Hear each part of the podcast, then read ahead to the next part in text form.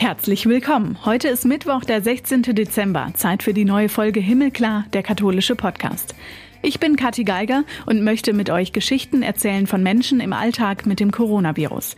Ihr kennt vielleicht den Film Mein Blind Date mit dem Leben. Ein junger Mann, der blind geworden ist, macht trotzdem das, was er werden will. Eine Ausbildung zum Hotelfachmann. Mit allen Schwierigkeiten wie Zahlen auswendig lernen für die Kasse oder Gläser blank putzen, ohne dass man sie sieht. Ein sehenswerter Film jedenfalls. Der Mann, der dahinter steckt, dem das so passiert ist, mit dem sprechen wir heute. Salia Kahawate. Das beste Medikament gegen Angst ist Mut und Entschlossenheit und Zuversicht. Und das kann ich jedem nur raten, an diese Dinge zu glauben und auch sich darin zu üben. Salia Kahawate hört ihr also gleich. Er ist mein Gast heute im Himmelklar-Podcast. Wir werden über seine eigenen Schicksalsschläge sprechen und über seine Tipps für uns, wie wir eine Krise wie zurzeit gut meistern können.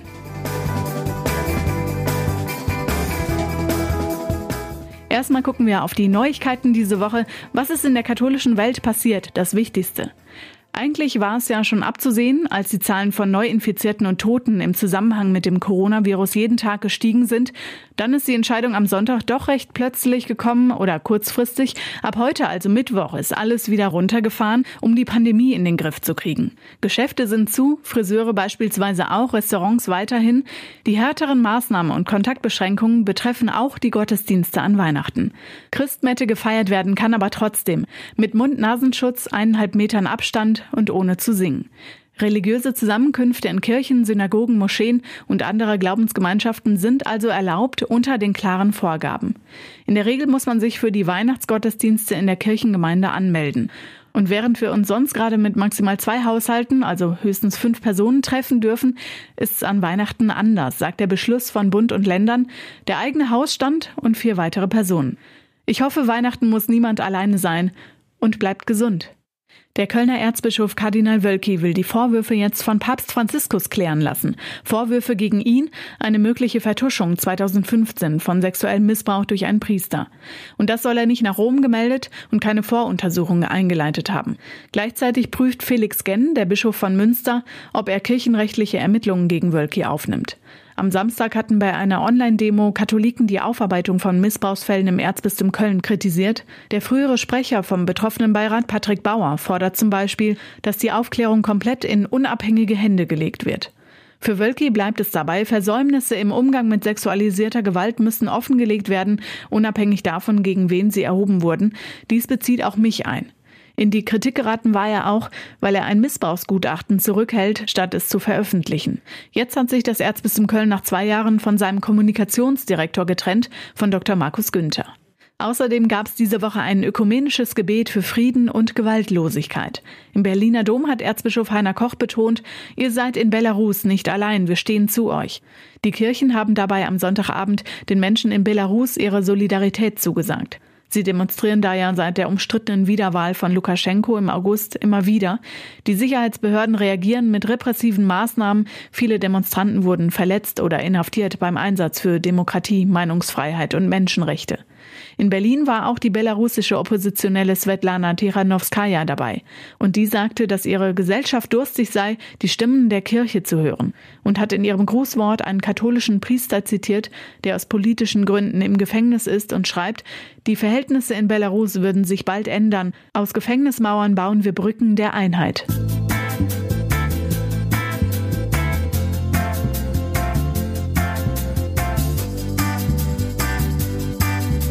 Unser Gast heute im Himmelklar-Podcast ist Salia Kawatte, Unternehmer und Autor. Herr Kawatte, schönen guten Tag.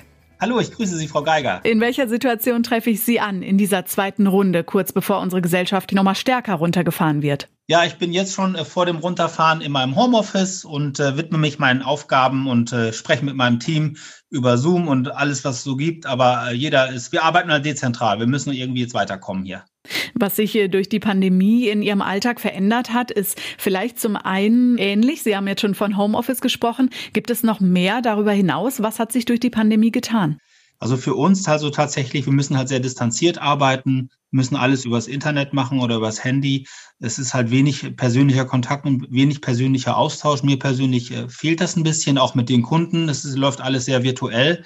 Und ähm, das finde ich persönlich ein bisschen schade, aber es ist jetzt, wie es ist, ist der einzige Weg, um mit dieser ganzen Sache klarzukommen. Einfach Abstand halten und Kontakte vermeiden. In erster Linie kennt man ja sie durch ihre großartige Geschichte, die im Film Mein Blind Date mit dem Leben verfilmt wurde. Sie sind erblindet mit 15 und haben dann trotzdem eine Ausbildung zum Hotelfachmann gemeistert, 15 Jahre in dem Luxushotel gearbeitet, ist aber ja nicht der einzige Schicksalsschlag geblieben in ihrem Leben. Wirkt sich das, was sie durchgemacht und ja auch erlebt haben, darauf aus, wie sie mit einer solchen, mit dieser Corona-Krise umgehen?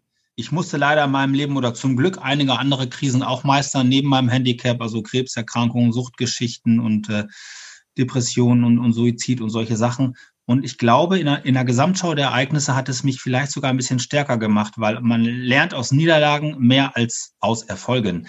Und von daher denke ich mal, dass mich diese ganzen Krisen für das heutige Meistern ein bisschen besser gewappnet haben, weil ich bleibe einfach ein bisschen cooler, ich bleibe ein bisschen besonderer. Ich kriege das ja auch von meinem Team gespiegelt, die sagen, ja, das lässt sich alles ein bisschen kalt. Ich sage, ja, es ist ein bisschen doof und es ist ein bisschen aufregend, aber wichtig ist, dass man ruhig bleibt und jetzt nicht äh, die Kontrolle über sich selber verliert, weil das ist das völlig verkehrte Signal nach innen in den eigenen Körper und auch nach außen. War das bei den ersten Krisen, die Sie durchgemacht haben in Ihrem Leben auch so? Natürlich nicht. Also als, als ich das erste Mal, ähm, als ich, oder als ich mit meiner Krebserkrankung da oder mit meiner, mit meiner Behinderung, als das diagnostiziert wurde, das hat mich aus den Socken gehauen auf gut Deutsch. Ich war ja völlig überfordert. Nicht nur ich, sondern auch mein Umfeld. Und dann habe ich trotzdem aus dieser ganzen Überforderungssituation heraus dann auch gelernt, dass ich meine eigene Einstellung zu mir selbst und zu dem Problem erstmal ändern muss, um eine andere Sicht auf die Dinge zu gewinnen.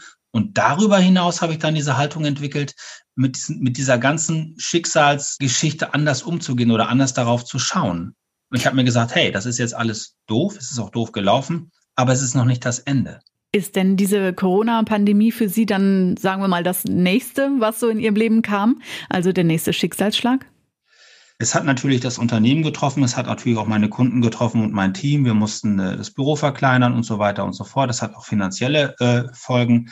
Aber es ist, wie ich schon sagte, nicht das Ende. Es geht immer weiter und die, die Erde dreht sich weiter und auch wir müssen einfach weiter denken. Es wird auch ein Leben nach der Krise geben und darauf richte ich jetzt den Fokus, weil darauf, wo man den Fokus als Mensch setzt, dahin fließt die gesamte Energie und die Aufmerksamkeit. Und mein Fokus ist nicht mehr im Jetzt und im Hier, sondern auf das, was da kommt, weil irgendwann ist die Krise zu Ende und das ist absehbar.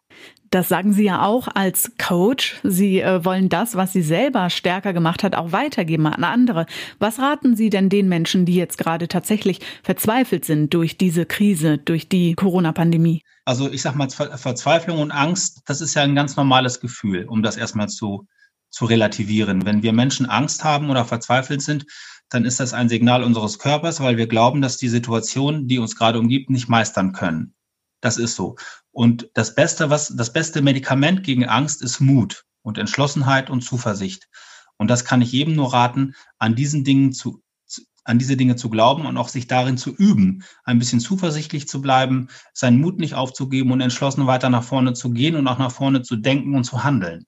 Da ist das Jahr 2020 also ein gutes Übungsbeispiel, wenn nicht sogar mehr darüber hinaus. Können Sie da ein konkretes Beispiel nennen? Wie kann man diesen Mut üben oder wie kann man da an sich selber arbeiten? Ich bin der Auffassung, dass Mut wie ein Muskel ist, den man regelmäßig trainieren muss. Das heißt, es bringt nichts, wenn man jetzt, äh, ich sag mal, ein gutes Buch liest oder ein Seminar besucht äh, zu Mut und Entschlossenheit, sondern es ist eine Aufgabe, der man sich täglich stellen sollte. Und wie ein Muskel, der jeden Tag trainiert werden soll, damit er wächst oder auch seine Flexibilität hat oder behält, sollte man auch an, dem Thema Mut und Entschlossenheit arbeiten. Das heißt, immer wenn wir vor einer Aufgabe stehen, die wir glauben, nicht lösen zu können, dann sollten wir nicht sagen, oh, das ist alles so schwer und das ist doof und das ist nicht richtig und die sind doof. Dann würde ich erstmal innehalten und sagen, so, wo ist hier oben, wo ist hier unten? Was kann ich jetzt tun, um vorwärts zu gehen, um meinen Mut erstmal und meine Entschlossenheit wiederzufinden, um den nächsten Schritt zu tun? Weil meistens sind große Aufgaben ja wie, wie große Strecken, die man zurücklegt. Und äh, wenn man eine große Strecke geht, ich sage jetzt mal ein Kilometer, dann besteht der aus tausend Metern. Heißt, 1000 Schritte. Das heißt, ich muss mich jeden Tag darin üben, einen Schritt zu tun oder ich muss erstmal lernen, einen Schritt vor den anderen zu tun.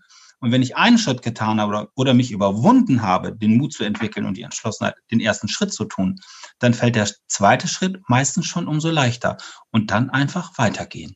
Als junger Mensch haben Sie das ja in der Hotelausbildung auch gemacht. Was waren da so die Schritte? Mit was haben Sie Ihre Blindheit selbst ausgetrickst? Ich sag mal, wenn man mit einer, mit einer so schweren Erkrankung in ein Luxushotel geht, dann ist das auch erstmal eine riesengroße Aufgabe und man sagt sich, oh Gott, oh Gott, oh Gott, wie soll ich das alles schaffen? Ja. Und dann habe ich mir gesagt, okay, das bringt jetzt nichts. Äh, du hast jetzt hier den Schritt in dieses Haus getan. Jetzt musst du schauen, dass du weiterkommst. Und jetzt kann ich das Beispiel des, des Schrittetuns gerne wieder aufgreifen.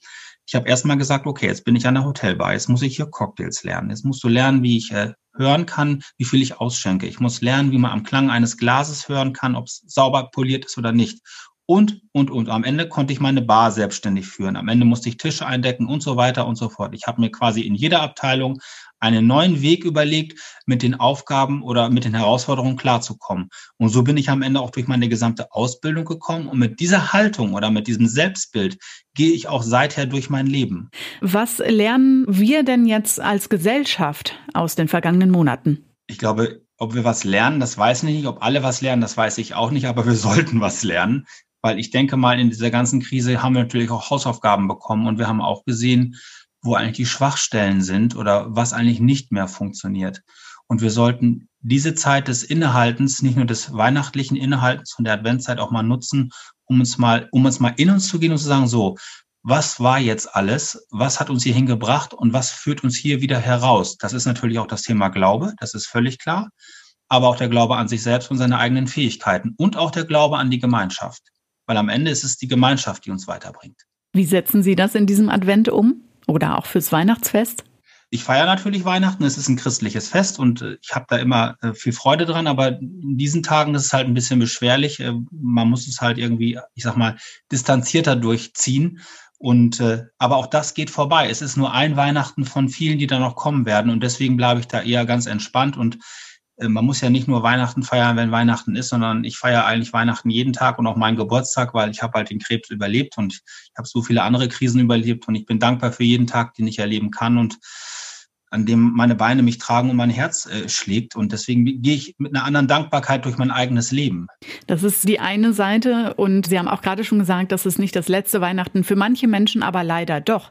Was geben Sie denn den Menschen mit auf den Weg, die jetzt durch die Pandemie möglicherweise auch Freunde, Nahestehende oder Verwandte verlieren? Also das ist natürlich äh, ganz bitter, was ich da auch jetzt selber sehe, äh, was um mich herum passiert in den Altersheimen und so, dass halt geliebte Menschen jetzt noch durch diese äh, Pandemie eher von uns gehen, als sie eigentlich gehen sollten. Und das ist natürlich hart und es ist auch bitter, weil niemand verliert gern einfach einen Menschen. Und diesen Menschen könnte man ja vielleicht helfen, wenn der Impfstoff schon da wäre, aber er ist nicht da. Und ich habe mich damit in meinem Leben abfinden müssen, dass ich, äh, dass ich irgendwann gehen muss. Und irgendwann müssen wir alle gehen. Und ähm, so bitter das klingt, einfach die Sache mal hinnehmen. Oder sich mit den Leuten so verabschieden, dass es für alle Leute okay ist und dass es ein würdiger Abschied wird. Wenn das noch geht, ne? Wenn man noch an die. Ja, mit Abstand und Hygieneregeln und was nicht alles. Das ist ja alles sehr distanziert. Und dass da Leute einsam versterben auf irgendwelchen Stationen, ich finde das auch total bitter. Wollen wir trotzdem das Positive natürlich auch daraus ziehen? Was gibt Ihnen Hoffnung in dieser Zeit, Herr Karawatte? Also Hoffnung ziehe ich als allererstes oder ist die Frucht, die in mir selber reift. Und nur ich kann dazu beitragen, dass diese Frucht auch weiter wächst, indem ich diesen Baum, an dem diese Frucht hängt, weiter gieße und pflege. Und deswegen sehe ich das eher als meine eigene Aufgabe, erstmal an mir zu arbeiten. Und äh, wenn ich eine gewisse Strahlkraft und eine gewisse Zuversicht entwickle, mit der ich durch mein Leben gehe, oder wenn ich jetzt mit Menschen spreche oder zu Menschen spreche, dann strahlt das auf Menschen ab und das gibt Menschen auch wieder Kraft und Hoffnung. Und das ist meine Art, durch diese Krise durchzugehen und damit umzugehen. Mit ganz viel Mut und trotzdem Weihnachten feiern. Ganz herzlichen Dank für das Gespräch. Frau Geiger, vielen Dank. Tschüss. Auch online findet ihr uns himmelklar.de. Als Himmelklar Podcast gibt's uns auf Facebook und Instagram beziehungsweise bei Twitter als himmelklar-pod und natürlich überall, wo es Podcasts gibt. Ich bin Katharina Geiger, wünsche euch einen gesegneten und gemütlichen weiteren Advent. Nächste Woche hört ihr nämlich Renato Schlegelmilch. Feiert schön Weihnachten, trotz und vor allem weil alles dieses Jahr anders ist. Macht's gut!